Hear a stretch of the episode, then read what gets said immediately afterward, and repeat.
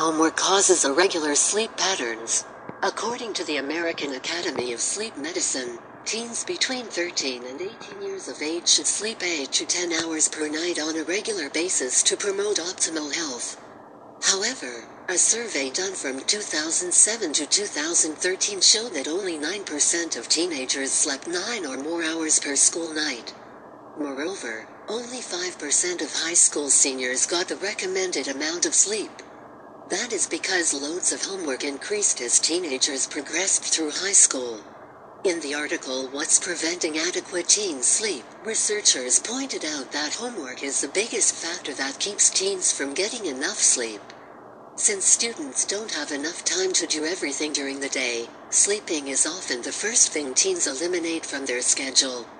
This is a major problem if we take into consideration that sleep deprivation increases inability to concentrate, drowsy driving incidents, anxiety, and depression.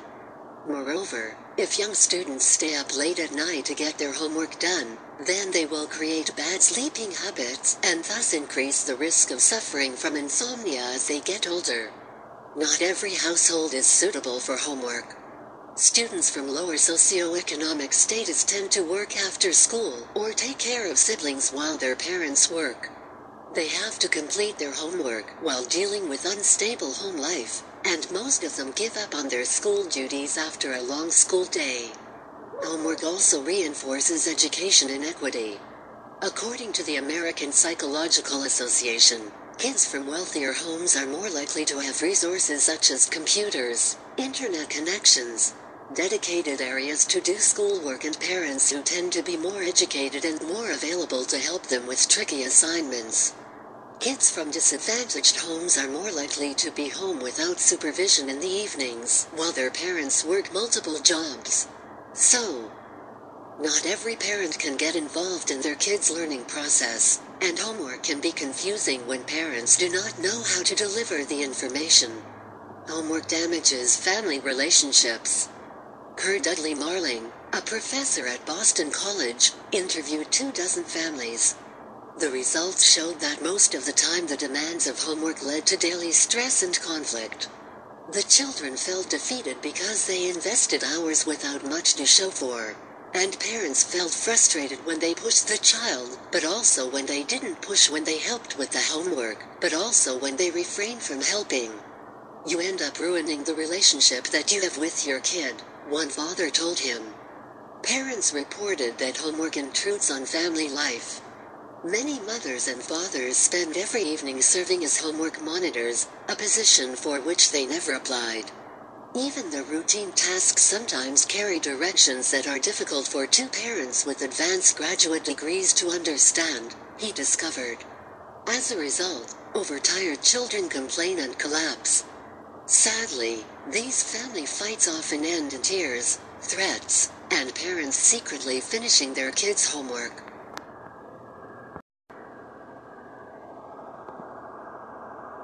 Homework causes irregular sleep patterns. According to the American Academy of Sleep Medicine, teens between 13 and 18 years of age should sleep 8 to 10 hours per night on a regular basis to promote optimal health. However, a survey done from 2007 to 2013 showed that only 9% of teenagers slept 9 or more hours per school night.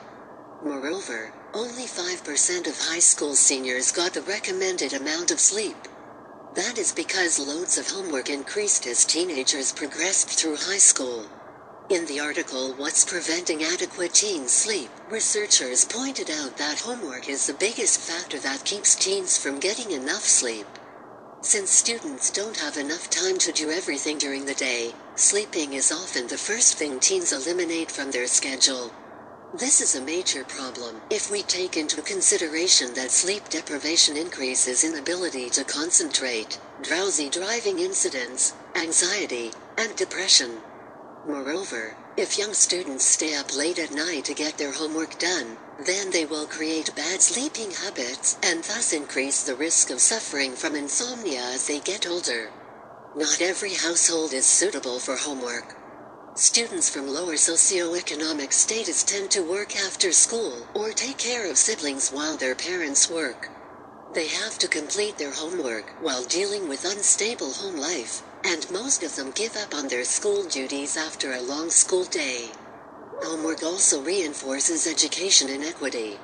According to the American Psychological Association, kids from wealthier homes are more likely to have resources such as computers, internet connections, dedicated areas to do schoolwork and parents who tend to be more educated and more available to help them with tricky assignments.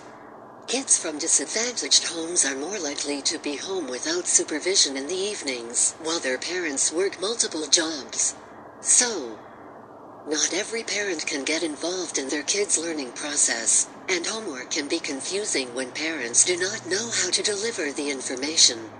Homework damages family relationships. Curt Dudley Marling, a professor at Boston College, interviewed two dozen families.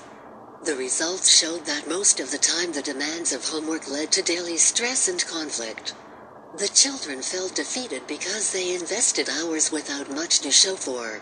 And parents felt frustrated when they pushed the child, but also when they didn't push when they helped with the homework, but also when they refrained from helping. You end up ruining the relationship that you have with your kid, one father told him. Parents reported that homework intrudes on family life. Many mothers and fathers spend every evening serving as homework monitors, a position for which they never applied. Even the routine tasks sometimes carry directions that are difficult for two parents with advanced graduate degrees to understand, he discovered. As a result, overtired children complain and collapse. Sadly, these family fights often end in tears, threats, and parents secretly finishing their kids' homework.